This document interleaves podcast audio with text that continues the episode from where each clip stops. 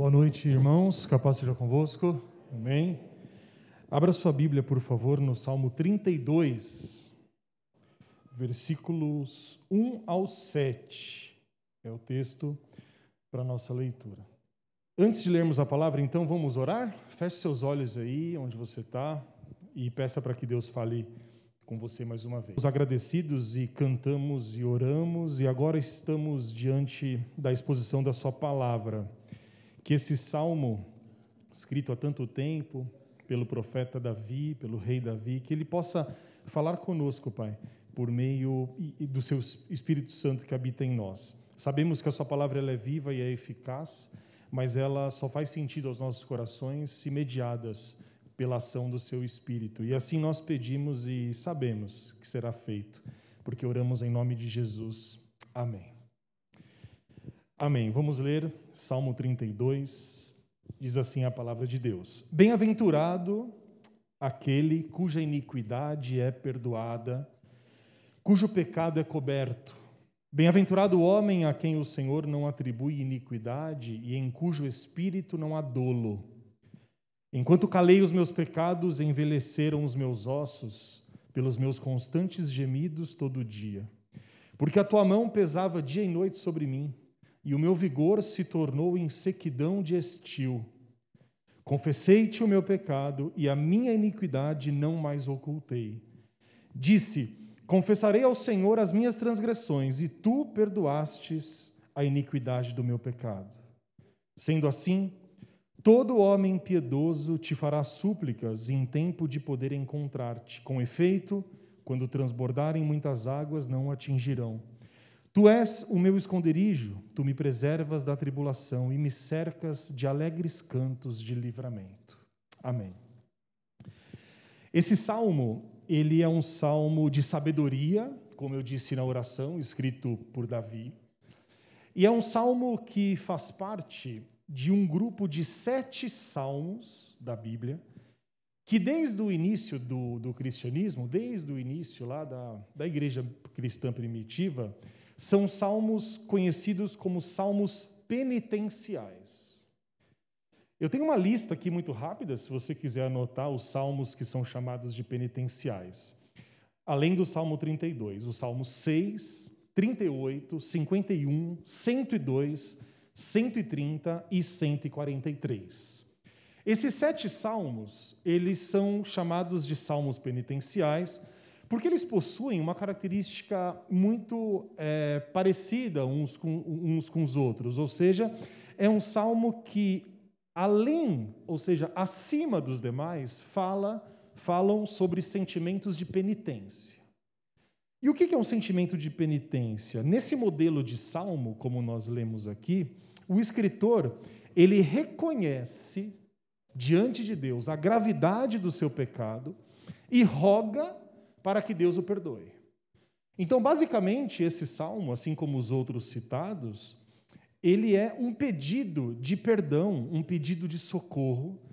Mas esse pedido de perdão e socorro só faz sentido porque o pecado do salmista é exposto diante de Deus. Então, nós vemos que Davi aqui, de fato, se arrepende dos seus pecados. E o que, são pecados? São transgressões. Pecados são maus caminhos, são maus feitos. Pecado é tudo aquilo que nos afasta de Deus, é a desobediência em relação aos mandamentos de Deus. O pecado ele tem uma função nefasta né, na vida do ser humano, porque o pecado ele atua no sentido de nos afastar de Deus. Então o salmista, ele compreende que tem andado num caminho mau e ele roga, como nós lemos aqui, sinceramente a Deus que o perdoe desses maus caminhos. E é exatamente o que ocorre nesse salmo, assim como nos outros seis que foram citados. O Salmo 32, então, é um salmo sobre perdão, mas é um salmo de grande alegria, de regozijo. Porque nós lemos no primeiro e no segundo versículo que Davi diz que como é feliz, como é bem-aventurado aquele que, enfim, confessa os seus pecados e recebe de Deus o perdão que ele tanto precisa. Meus irmãos, Os salmos penitenciais, e o Salmo 32 em especial, que nós estamos lendo agora, fala sobre pedido de perdão. E você sabe que esse tema, perdão, que é um tema tão comum para nós, às vezes é mal compreendido. Não sei se você é assim, mas eventualmente nós podemos ser. A gente gosta mais de algumas partes da Bíblia do que de outras. Então a gente tem alguns heróis mais favoritos, o apóstolo favorito, a gente tem histórias da Bíblia que nós sabemos de cor. Você não tem versículos que você sabe de cor? É, outras partes da Bíblia, não que sejam menos importantes para nós, mas a gente tem um certo desapego. E aí, talvez um dos assuntos que, que mais possam é, chamar a nossa atenção e é um pouco mal compreendido é a questão do perdão. Existem ideias diferentes acerca do que é perdoar. Todos nós já estivemos em alguma situação que necessitávamos de perdão. E também na situação de ter que perdoar alguém por alguma ofensa que essa pessoa cometeu contra nós. Acho que todos nós já passamos por isso. E aí algumas pessoas acham que perdoar, por exemplo, é simplesmente esquecer. Então, a gente perdoa, e aí, obrigatoriamente, a gente tem que esquecer da ofensa. Algumas pessoas acham assim. Outras pessoas entendem que perdoar é entender o que levou o outro a praticar a ofensa contra mim. Então, o perdão para algumas pessoas é uma espécie de compreensão dos motivos pelos quais aquela pessoa me ofendeu. Então, é mais ou menos assim: ah, eu entendo por que, ela fez isso. Eu não concordo, mas eu entendo, então por isso eu perdoo. Para outros ainda, perdoar significa passar por cima de um erro ou de uma violência, como se nós estivéssemos concordando com aquele ato. Por isso que a gente tem algumas dificuldades em perdoar. Talvez essa dificuldade resida no fato de que a gente tem pouca clareza bíblica do que significa perdoar, do que significa dar o perdão. Porque se você entende que perdoar é concordar, você vai ter dificuldade de perdoar. Os irmãos concordam? Se a gente entende que perdoar é, de algum modo, uh, entender os motivos pelos quais alguém cometeu uma ofensa, eu também vou ter dificuldade de perdoar. Por isso é um tema que aparece na Bíblia com bastante força, o perdão é um tema central do Evangelho de Cristo Jesus, porque sabemos que fomos perdoados por Ele. Mas mesmo esse perdão que Deus nos concede graciosamente por meio de Cristo, às vezes ele não é tão entendido por, por nós assim. E talvez toda essa diversidade de opiniões sobre o que é perdão mostra, eu acredito, que esse assunto é um tanto desconfortável para muitos de nós. Porque perdoar não é fácil. Você concorda comigo? Olha, vamos ser sinceros, dura coisa é você ser ofendido e você liberar o perdão sinceramente. Talvez algumas passagens da Bíblia sejam tão difíceis. É por isso que o apóstolo diz que não é próprio do homem natural entender as coisas de Deus. É necessário que haja uma, uma ação do próprio Deus para que a gente possa ter uma disposição diferente na vida. Porque perdoar, conceder perdão àqueles que nos ofendem é muito difícil. A gente lê os textos bíblicos e a gente se inspira quando Jesus perdoa os seus algozes. E Jesus, mais do que ninguém, passou por injustiça. E a gente fala assim, mas Jesus era Jesus, não? Eu não consigo. E de fato você está certo. Porque nós não conseguimos, a não ser que haja uma dependência de Deus e a, digamos, entre aspas, a permissão que nós damos a Deus de nos tratar. Porque se a gente estiver fechado em relação a dar o perdão, é muito difícil que de uma maneira completamente milagrosa, eu acorde com a vontade de perdoar. A Bíblia nos ensina, o apóstolo Paulo em Coríntios, primeiro, primeira carta de Coríntios, a partir do capítulo 12, 13 e 14, que nós devemos pedir a Deus os melhores dons. O perdão não está listado ali em dons espirituais, mas a gente pode fazer uma aplicação de que eu só vou conseguir perdoar quando eu peço a Deus essa disposição. E se a gente não pede, as coisas ficam muito difíceis. É por isso que Jesus tratou desse tema. E a gente tem que entender que Jesus ele traz é, temas muito importantes para nós, como igreja e como pessoas, de uma forma muito clara e de uma forma a revelar a bondade de Deus. Eu vou dar o um exemplo que a gente vai ler logo em seguida. Jesus estava com seus discípulos certa vez. Então imagina a cena, Jesus com os discípulos, ensinando, convivendo, e aí Jesus percebeu porque Jesus tinha contado algumas parábolas da ovelha perdida, logo depois Jesus para e Jesus começa, e não é do nada, ele começa a falar com os discípulos acerca dos acertos que uns têm que ter com os outros. Então Jesus ele começa a falar para os discípulos o seguinte: olha, se você tem um problema com teu irmão, lembra dessa passagem? Você vai lá e busca resolver com ele. Porque Jesus sabe que remoer esse problema não é bom para ninguém.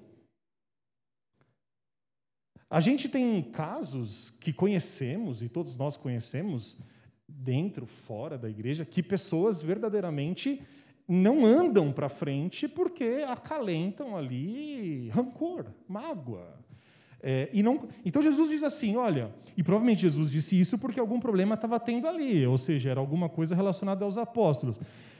E aí você vai e acerta. Caso não dê certo, ou seja, caso, caso o seu irmão não aceite, você pega duas ou três testemunhas, leva lá e tente acertar. Caso ainda não dê certo, aí a gente pode fazer uma exposição para a congregação, para a igreja. O fato é que existem algumas etapas para a resolução do problema.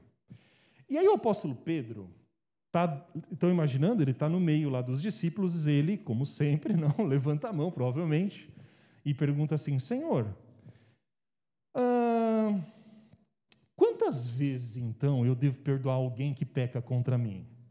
Porque a gente precisa de um limite, não é? Talvez Pedro tenha pensado em alguém que continuamente o ofendia.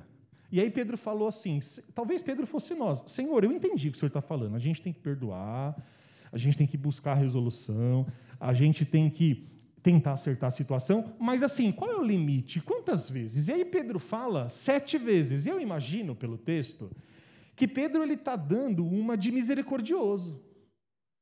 Ele está querendo dizer mais ou menos assim: olha, Senhor, sete vezes, como se fosse muita coisa. E Jesus responde, na sua famosa sentença, diz assim: não, Pedro, não sete vezes, mas setenta vezes sete, ou seja, 490 vezes. É claro que Jesus ele não está apegado ao número, mas ele está dando uma dimensão de que Pedro estava querendo perdoar muito pouco.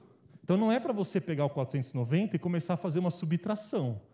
Olha, meu vizinho já está no 200 e pouco. Tá, não é assim. É, é um símbolo. É um símbolo. E aí, Jesus fala isso para Pedro. E Jesus conta uma história. E eu queria ler com os irmãos essa história. Abra, por favor, em Mateus, capítulo 18, nós vamos ler a partir do versículo 21 até o 35. Os primeiros versículos é, é exatamente a conversa que Pedro tem com Jesus.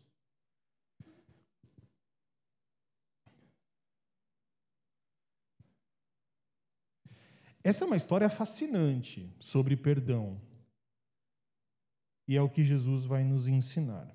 Então, Mateus, capítulo 18, versículo 21, diz assim: então Pedro, aproximando-se, lembra que eles estavam naquela conversa, Jesus falando sobre os irmãos que são culpados e tudo mais. Então Pedro, aproximando-se, lhe perguntou: Senhor, até quantas vezes meu irmão pecará contra mim que eu lhe perdoe? Até sete vezes? Respondeu-lhe Jesus: Não te digo que até sete vezes, mas até setenta vezes sete. E aí Jesus começa a contar uma história aos discípulos. Por isso, o reino dos céus é semelhante a um rei que resolveu ajuntar contas, ajustar contas com seus servos. E passando a fazê-lo, trouxeram-lhe um que lhe devia dez mil talentos. Não tendo ele, porém, com que pagar, o rei ordenou que fosse vendido ele, a mulher, os filhos e tudo quanto possuía e que a dívida fosse paga. Para um pouco aqui, presta atenção no que eu vou dizer. A situação é a seguinte: esse rei está fazendo um balanço e ele está dizendo o seguinte: servos, tragam todos aqueles que me devem. E um desses devedores, que estava devendo 10 mil talentos, a gente pode transformar em 10 mil reais, por exemplo, esse, esse, esse cara chegou e aí o rei falou assim: Olha, você está me devendo 10 mil. E aí provavelmente o cara falou assim: Olha, devo, não nego. Já ouviu isso? Pago quando puder. Dura coisa ouvir isso, não é? É a afirmação talvez mais cínica que alguém possa fazer, não é? Devo, não nego, pago quando puder. Que Deus nos livre né, de, de, de, de devedores assim. E aí o, o rei falou o seguinte: Olha, Vamos fazer o seguinte, então. Você vai, eu vou colocar à venda tudo que você tem. É claro que aqui, quando coloca filho, esposa e tudo mais, aqui tem todo um contexto, né? De que o rei, ou mesmo o, o imperador e, e, tal, ele era dono, inclusive, dos corpos e das pessoas. A vontade do rei não podia ser de nenhuma maneira questionada. Tem a ver também com força de trabalho. Mas fato é que o rei chega e diz assim: tudo bem, você não tem como me pagar então eu vou penhorar, eu vou vender tudo aquilo que você tem. Essa é a situação. E aí no versículo 26 tem a reação do devedor, a reação do servo. O texto diz assim: Então o servo, prostrando-se, reverente, rogou: Sê paciente comigo, e tudo te pagarei. E o senhor daquele servo, compadecendo-se, mandou-o embora e perdoou-lhe a dívida. Saindo, porém, aquele servo, encontrou um dos seus conservos que lhe devia cem denários. E agarrando-o, sufocava-o, dizendo: Paga-me o que me deves. Ou seja, a situação se inverteu. Aquele que foi perdoado saiu com a dívida paga e encontrou alguém que devia para ele. E o texto vai dizer aqui no versículo 29: Então o seu conservo, caindo-lhe aos pés, lhe implorava: Sê paciente comigo e te pagarei. Não foi a mesma história? A mesma coisa que ele tinha acabado de passar. Versículo 30. Ele, entretanto, não quis. Antes, indo-se, o lançou na prisão até que saudasse a dívida. Vendo seus companheiros o que havia passado, entristeceram-se muito e foram relatar ao seu senhor tudo o que acontecera. Eu acho que a Bíblia, aqui nesse aspecto, o escritor, ele dá uma interpretação particular. A gente pode até imaginar que o sentimento não foi de tristeza, foi de indignação, um sentimento de revolta. Aqueles companheiros tinham visto a situação anterior e agora, na mesma situação, não há misericórdia, ou seja, o, o, o servo ele pega o que, o, o que devia, o conservo, e joga na cadeia. Aqueles homens estavam ali, viram a situação e tomaram uma atitude que talvez e provavelmente nós tomaríamos. Foi relatar o que aconteceu para o rei. E aí o texto continua para finalizar. Versículo 32. Então o seu senhor ficou sabendo, chamando-lhe, disse: Servo mau, perdoei-te aquela dívida toda, porque me suplicaste. Não devias tu igualmente compadecer-se do teu conservo? como também eu me compadeci de ti. E, indignando-se, o seu senhor o entregou aos verdugos, até que lhe pagasse toda a dívida. Assim também meu Pai Celeste vos fará, Jesus diz a cada um dos discípulos, se do íntimo não perdoardes cada um ao seu irmão. Olha, essa não é uma história bonita, agradável, é pelo contrário, é uma história que nos incomoda. Jesus está dizendo o seguinte: se você não perdoa de coração aquele que o ofende, Deus cobrará de ti coisas que talvez você não consiga pagar. E mais do que isso, Deus retirará de você o perdão que graciosamente ele lhe concedeu. É o que Jesus está dizendo aqui. Então, o que Jesus pretende explicar nessa história? Ele vai dizer que aquele homem, após ter recebido um grande perdão, deveria ter se mostrado como em relação àquele que o devia? Misericordioso, bondoso, que talvez, se não lhe perdoasse a dívida, pelo menos lhe desse oportunidades de pagar, assim como ele tinha sido agraciado. E no final, Jesus traz, como eu disse, essa importante advertência: o Pai Celestial espera que perdoemos as pessoas de coração, e somente assim nos mostramos gratos diante de Deus pelo perdão que ele nos deu. A gente canta sobre gratidão, a gente fala sobre gratidão. E talvez um dos grandes desafios da gratidão seja demonstrar, não por palavras, mas por ações. A gente pode dizer muitas vezes que somos gratos a Deus, como nós cantamos e devemos cantar por tudo que Ele tem feito. Mas essa gratidão, ela é mostrada na prática, segundo Jesus, e não da boca para fora. E o evangelho todo, ele faz essa exigência, que a gente procure viver uma vida de acordo com aquilo que a gente fala. E talvez, eu poderia dizer, que mais importante do que pregar e falar é viver de acordo com o evangelho. É óbvio que nós somos falhos e temos as nossas limitações e imperfeições. Mas a partir dessa consciência, a gente começa a ter um compromisso de demonstrar na nossa vida que nós somos, de fato, transformados por Deus. Ora, se Deus ele foi misericordioso para conosco, eu devo distribuir essa misericórdia às pessoas. Se Deus ele tem me dado o necessário e até mais que o necessário para viver, o que me impede de eventualmente eu abençoar as pessoas, de ter um coração liberal? É isso que Jesus está dizendo. Então, eu acredito que a gente pode agora voltar um pouco aí no Salmo 32, o texto que nós lemos no início. Eu gostaria que os irmãos aí virassem a Bíblia para trás um pouco, para a gente poder pensar nos dois primeiros versículos e expandir um pouco esse ensinamento.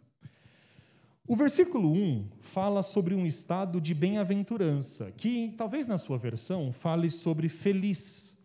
Então, bem-aventurado é uma pessoa feliz. Mas não é, obviamente, uma felicidade passageira ou uma alegria passageira, mas é um estado de contentamento diante de Deus e diante dos homens. Então o salmista começa dizendo assim: Feliz é aquele cuja iniquidade é perdoada, cujo pecado é coberto. Meus irmãos, o que Davi está dizendo aqui é que ele sente uma alegria na certeza de que ele foi perdoado dos seus pecados. Davi ele se alegra, mas ele também aparece aliviado ao saber que os seus pecados foram cobertos. E ele faz isso por um motivo simples. Agora ele pode andar com a consciência tranquila, com a consciência limpa diante dos homens, mas principalmente diante de Deus. Vou fazer uma pergunta que você me responda aí no seu pensamento. Existe algo melhor do que andar de consciência limpa diante dos homens e de Deus? Existe algo melhor do que você ir dormir à noite, como nós dizemos, colocar a cabeça no travesseiro, olhar para trás e dizer assim: Senhor, obrigado por tudo que eu vivenciei hoje, perdoa os pecados que eu cometi, mas eu te agradeço porque hoje eu fui melhor do que ontem. Isso não é orgulho. Isso não é uma oração de autossuficiência, é uma oração em que você reconhece a dependência de Deus. Porque dura coisa, e é isso que o salmista vai dizer, é andar com a consciência pesada. Dura coisa. Não há nada pior do que você dever algo às pessoas ou dever algo a Deus. E eu não estou falando de dever dinheiro, é dever de acordo com a consciência. Não existe nada pior, segundo o salmista, do que pecados que não são resolvidos, que nos acompanham por tempos. Nada pode ser mais angustiante do que a demora na confissão dos pecados a Deus. É isso que Davi está dizendo. Só que quando nós confessamos sinceramente, de uma vez por todas, os pecados a Deus, a nossa consciência ela fica limpa. A nossa relação com Deus e com as pessoas melhora. E por que, que nós não fazemos isso? Me parece, pelo texto, que confessar os pecados a Deus não foi uma decisão fácil que Davi tomou. Assim como não é uma decisão fácil que nós tomamos. Houve resistência, segundo o texto, em confessar os pecados a Deus. E por que nós resistimos e demoramos a sinceramente confessar os pecados a Deus? Porque nós nos acostumamos com os nossos pecados de estimação. Nós gostamos do caminho que nos leva ao afastamento de Deus. Isso é típico do homem natural. O homem natural, ele tem uma dificuldade de orar sinceramente a Deus, porque ele pode inclusive ter medo de que Deus o liberte daquilo que ele ama. Olha só que interessante. Tem um grande personagem da história cristã não bíblico, mas da história, chamado Santo Agostinho. Santo Agostinho era uma figura, é uma pessoa importantíssima para você conhecer a biografia dele. Santo Agostinho, ele nasceu num, numa cidade do norte da África, chamado Tagaste. Ele se converte à fé cristã aos 32 anos de idade. Isso lá no século IV, faz um tempo. Até os 32 anos de idade, a sua mãe, chamada Mônica, sempre devota e crente ao Senhor, ah, orava por ele e, e, tentava, assim como as mães que oram, a, a Mônica estaria aqui na sexta-feira durante muitos anos, porque Agostinho deu trabalho, muito trabalho. Sempre foi uma pessoa brilhante, era um, um grande intelectual já, dado aos estudos, mas vivia uma vida mundana. E Agostinho ele escreve um livro é, muito famoso chamado Confissões, em que ele faz toda uma explicação acerca do seu passado e de como se dá a conversão. E ele fala sobre esse assunto de acalentar o pecado, de não desejar se livrar do pecado, por mais estranho que pareça. Pastor João às vezes conta uma história aqui de pessoas que dizem assim: eu não vou para a igreja porque vai que eu me converto.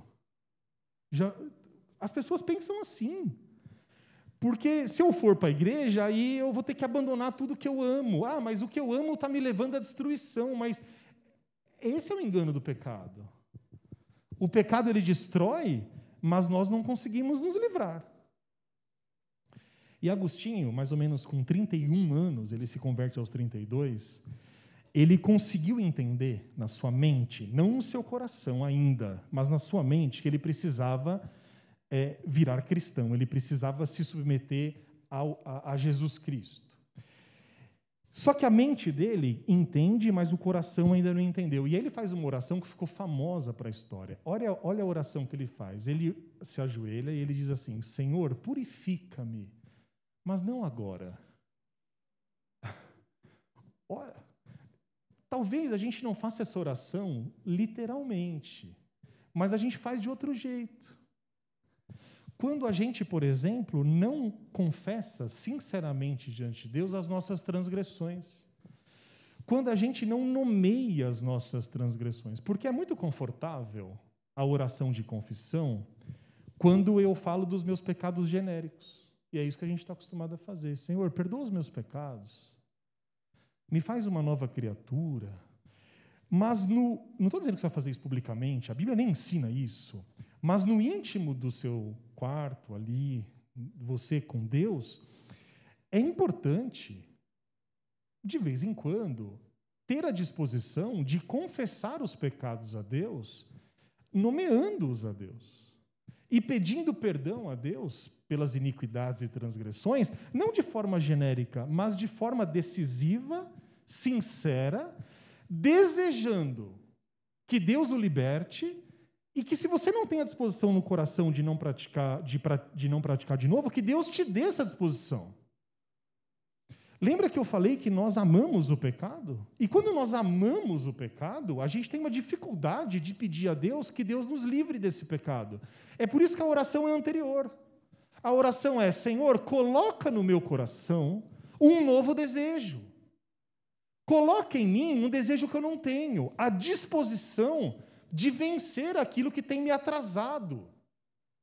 Tira de mim esse, sabe, esse desejo, essa vontade que tem me prejudicado e tem me afastado de ti, que tem me prendido ao passado, que tem feito com que as coisas que deveriam ficar para trás não fiquem, continuem ali aos meus olhos e diante de ti.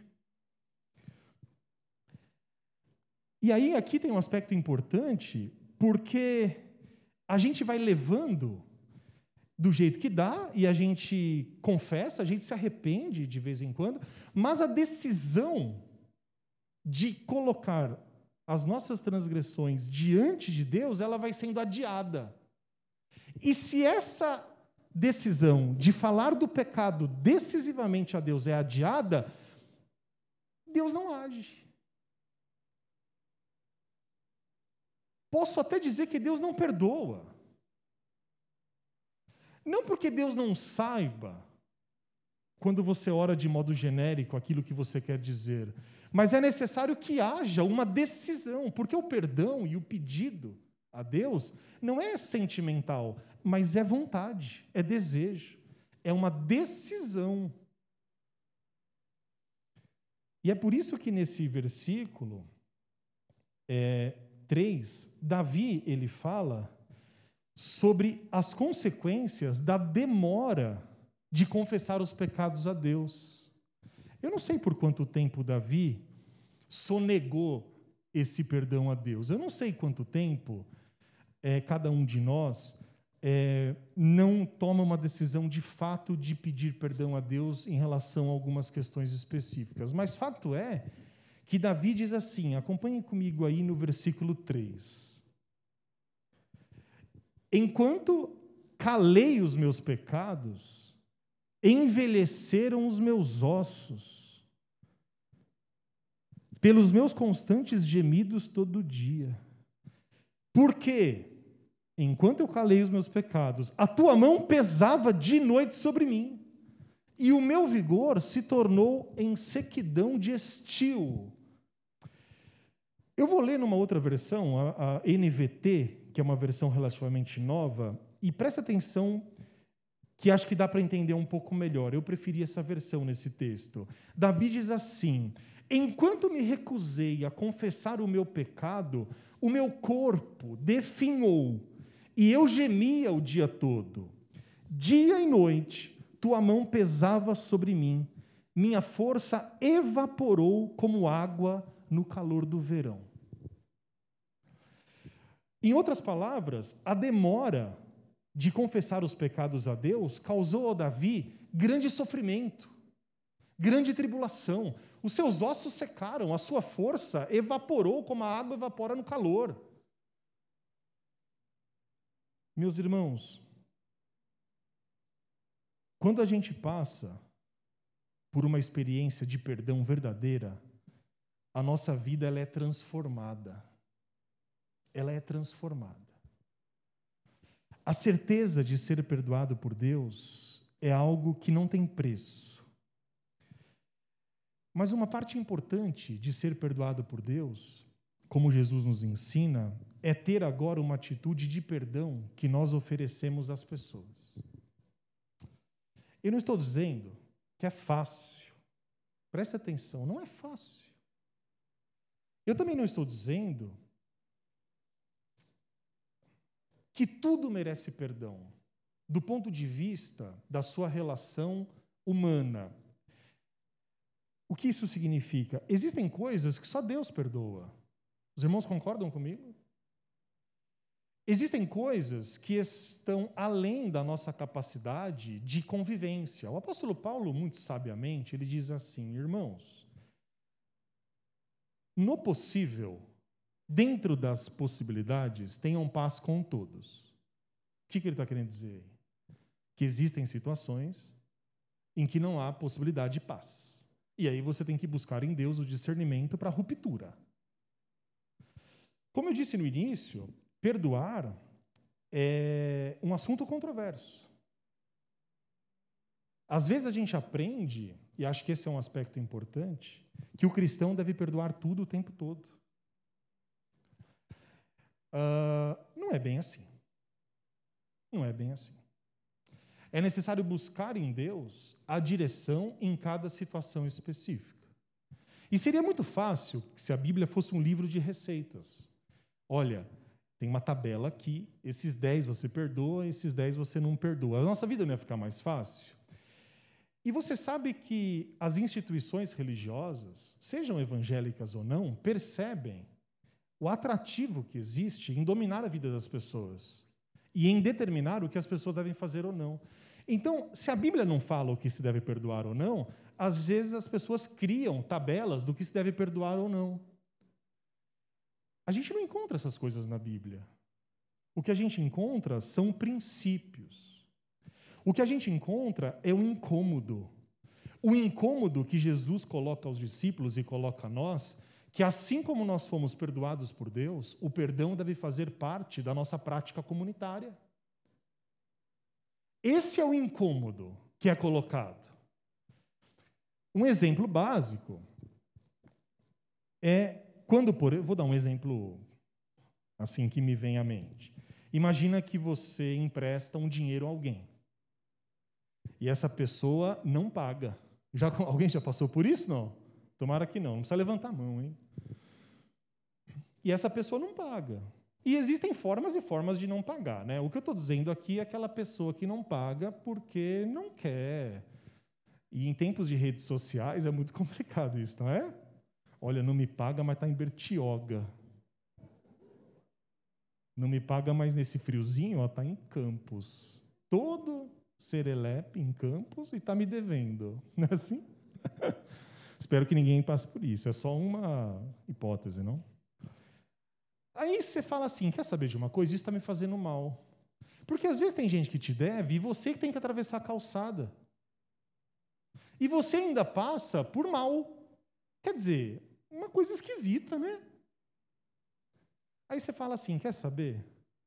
Você ora, coloca diante de Deus. E aí Deus, por exemplo, te dá a direção de fazer o seguinte: olha, perdoe, esqueça. E aí você faz isso. E aí você perdoa, e aí você chega para a pessoa e fala assim: olha, não precisa me pagar. O, o servo, não, o, o, Senhor não fez isso? Não precisa me pagar.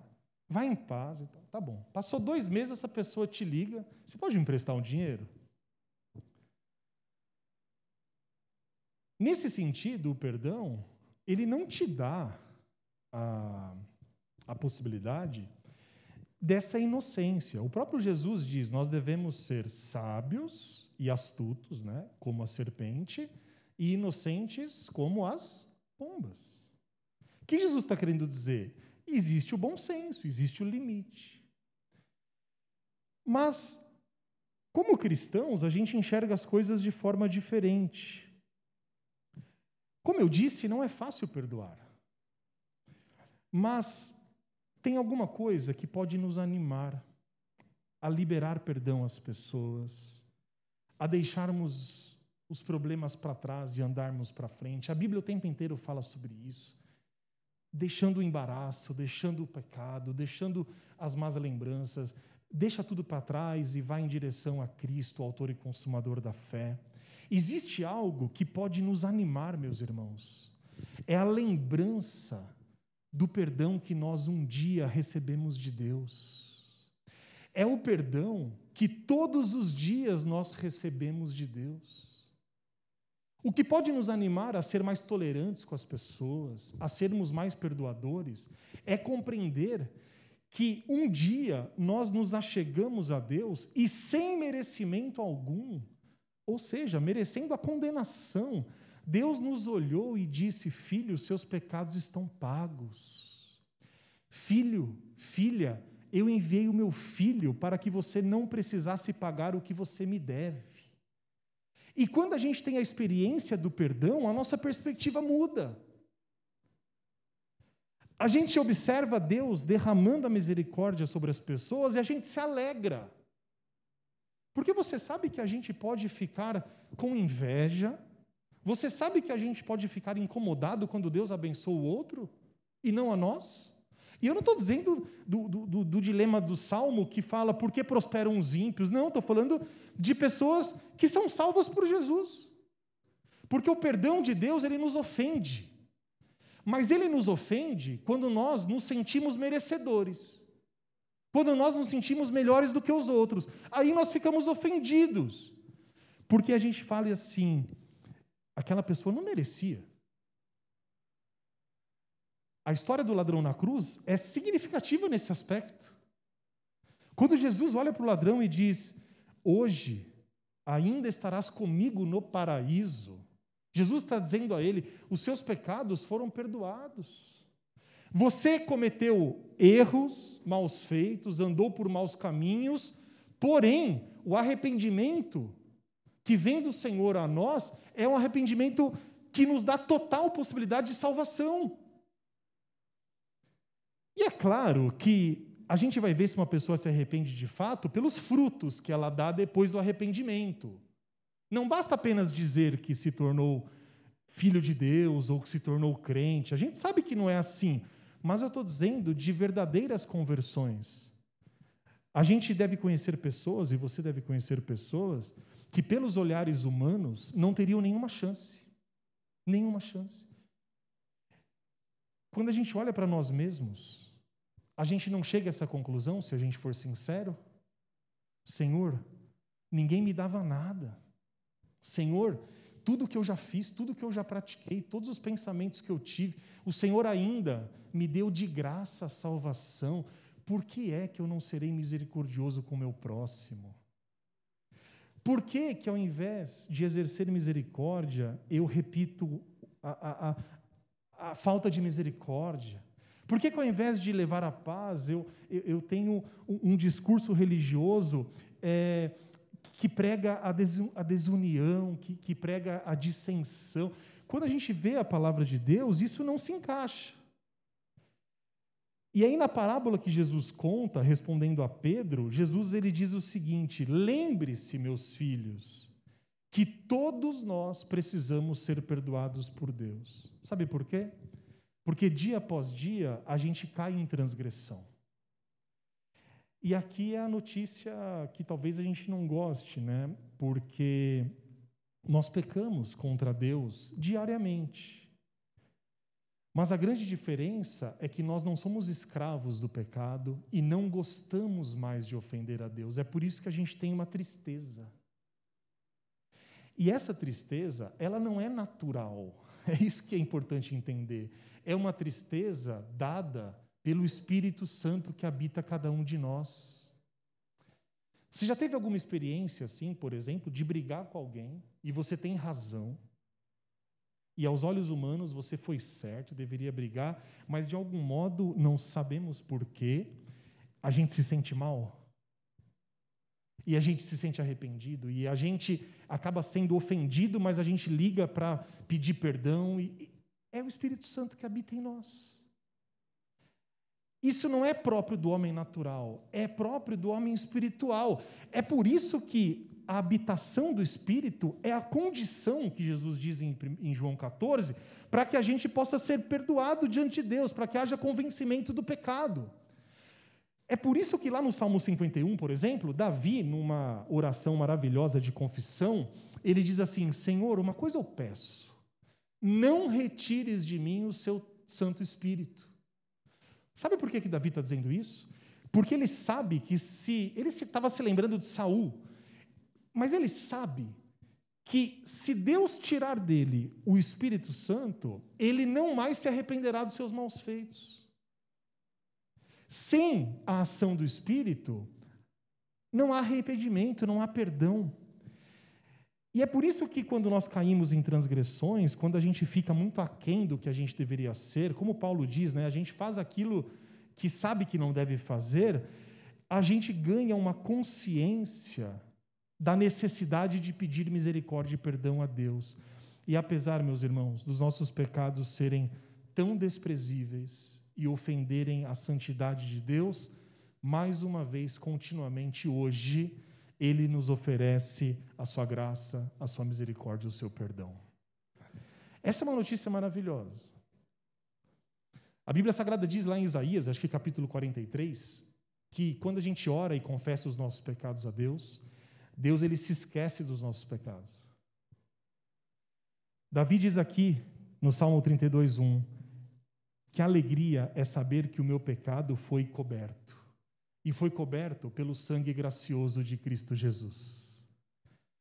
Quando você, quando eu, nos ajoelhamos e a gente diz sinceramente a Deus: Senhor, eu pequei contra ti, perdoa os meus pecados e não se lembre mais deles. Tenha a certeza que, pelo nome e pelo sangue de Cristo Jesus, Deus não se lembra mais da ofensa que nós cometemos contra Ele.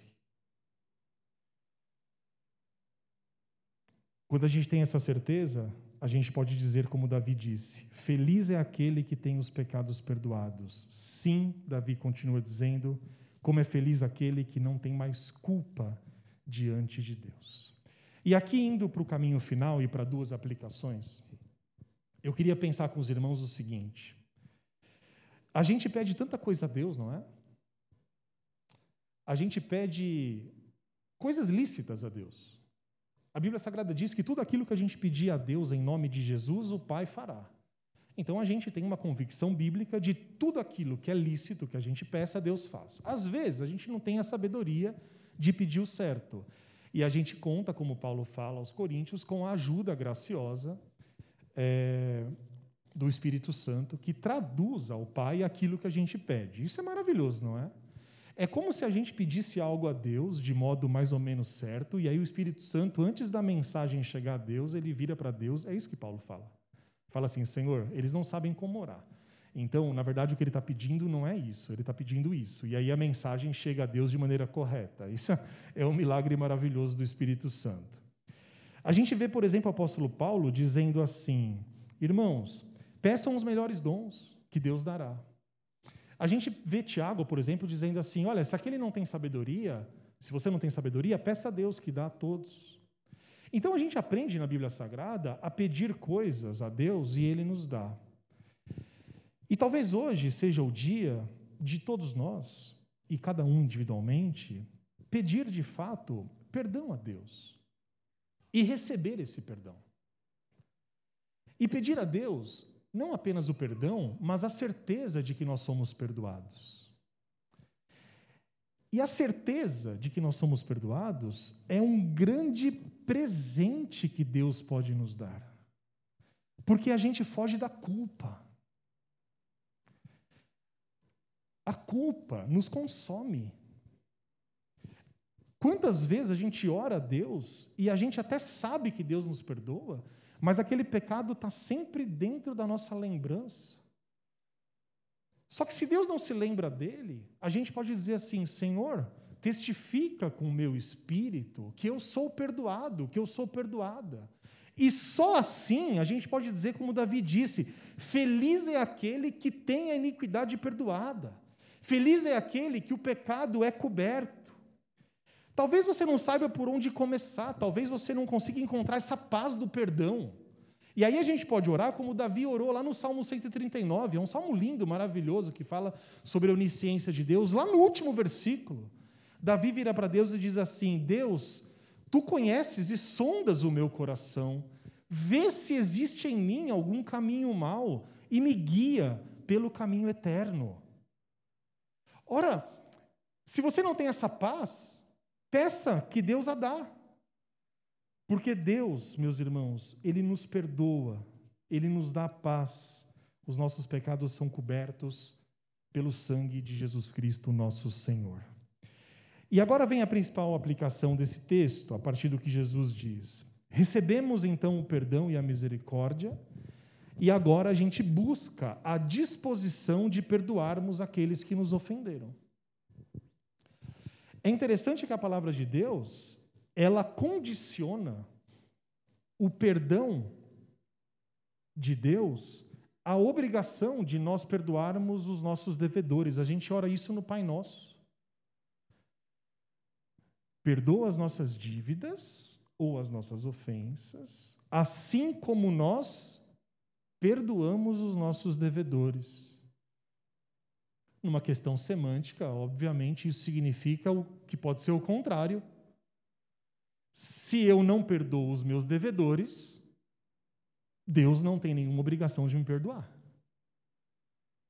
Por uma dedução lógica, Se Deus me perdoa, esse perdão ele também tem que ser uma disposição.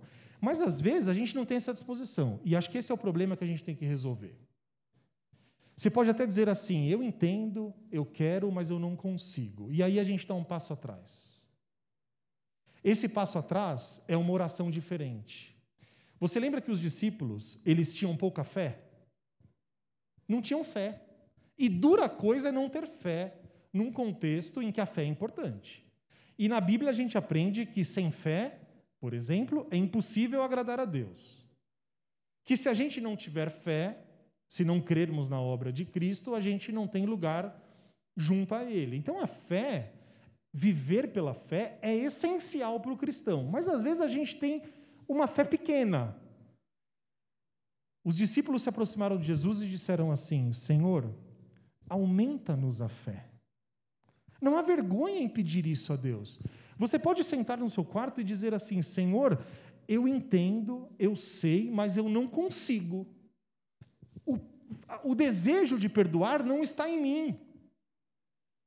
E aí você ora a Deus sinceramente, e Deus, que tudo dá graciosamente, diz assim: Senhor, eu preciso dar perdão e misericórdia às pessoas. Coloca em mim essa disposição e esse desejo. O Senhor é gracioso para comigo, o Senhor me perdoou e eu quero espalhar a sua misericórdia para onde eu for. E eu tenho certeza que vai ser um grande desafio, mas aí a gente tem uma lembrança, a lembrança de que recebemos da parte de Deus o perdão e isso nos anima a uma mudança de atitude. E eu gostaria de terminar fazendo algumas considerações, e agora bem rápidas, sobre a importância do perdão e a partir daquilo que Jesus nos ensinou, da necessidade de nós perdoarmos uns aos outros. E eu tomei a liberdade de escrever algumas frases relacionadas a isso, e eu peço que os irmãos prestem atenção nisso, nas características que o perdão pode nos dar. Diz assim: o perdão nos reconecta com a vida. O perdão abre uma porta para a vida e fecha as portas para o rancor, as dores e o sofrimento. O perdão é terapêutico, ele nos liberta dos maus sentimentos. O perdão é expansivo, ele é capaz de nos abrir para novas possibilidades. O perdão destrava a vida, nos tira do passado e nos impulsiona para o futuro. O perdão nos humaniza, nos dá uma visão mais generosa da vida. O perdão nos faz mais tolerantes, nos faz mais amáveis. E por fim, o perdão nos aproxima de Deus, porque o perdão revela a bondade de Deus para com os homens. Eu acredito que esses são bons motivos para que nas nossas orações, a partir de agora, esteja o tema do perdão, de dizer: Senhor, eu reconheço e te agradeço por ter me perdoado. E coloca dentro de mim a disposição de também perdoar uns aos outros. Por isso, o salmista diz: Bem-aventurado é aquele que é perdoado por Deus. E a gente pode completar dizendo: Bem-aventurado é aquele que, perdoado por Deus, oferece o perdão porque assim seremos conhecidos como filhos e filhas de Deus. Que Deus nos abençoe em nome de Jesus. Curve o seu semblante nesse momento. Nessa hora, nesse momento que nós estamos todos juntos e ouvimos a palavra de Deus, eu gostaria de fazer duas orações. Talvez você faça comigo as duas. Talvez você faça uma. Aí no seu lugar, sentado, de forma anônima, silenciosa. Eu gostaria de orar com você, que precisa pedir perdão a Deus. E que além de pedir perdão a Deus, você que precisa ter a certeza de que Deus o perdoa. Ore assim comigo. Senhor Deus misericordioso, Pai, hoje eu peço perdão a Ti. Sinceramente me coloco diante de Ti e peço perdão pelos meus desvios, pelos meus pecados e transgressões. Que o sangue do seu Filho Jesus Cristo cubra todos os meus pecados, tudo aquilo que tem ofendido o seu nome. E que a partir de hoje, desse dia de domingo, eu possa de fato viver em novidade de vida. Que eu possa abandonar o pecado, o embaraço e andar de consciência limpa diante dos homens e diante de ti. E que quando a dúvida vier ao meu coração, se sou ou não perdoado, que o seu Espírito Santo graciosamente coloque essa certeza dentro de mim, para que eu possa de fato deixar o passado para trás e andar em direção à soberana vocação, Cristo Jesus, nosso Senhor. Assim eu oro sinceramente a Ti, em nome de Jesus. Amém. E a segunda oração que eu gostaria de fazer com os irmãos é sobre a disposição de perdoarmos as pessoas. Talvez você esteja aqui nessa noite e, assim como Davi, os seus ossos estão secos. Talvez a sua energia esteja evaporando como a água no verão, assim como Davi diz. Talvez você olhe para a sua vida e você precisa perdoar as pessoas, você precisa liberar o perdão. Eu gostaria de orar por você nesse momento e com você. Senhor, eu me coloco diante de Ti para fazer um pedido. Coloca em mim a disposição de perdoar aqueles que me ofenderam Senhor, que eu possa, a partir de hoje, olhar para essa questão do meu passado e eu possa colocar nas Suas mãos a solução. Que eu não fique com a vida presa, mas que, perdoando aqueles que me ofenderam, eu possa viver de fato uma vida transformada.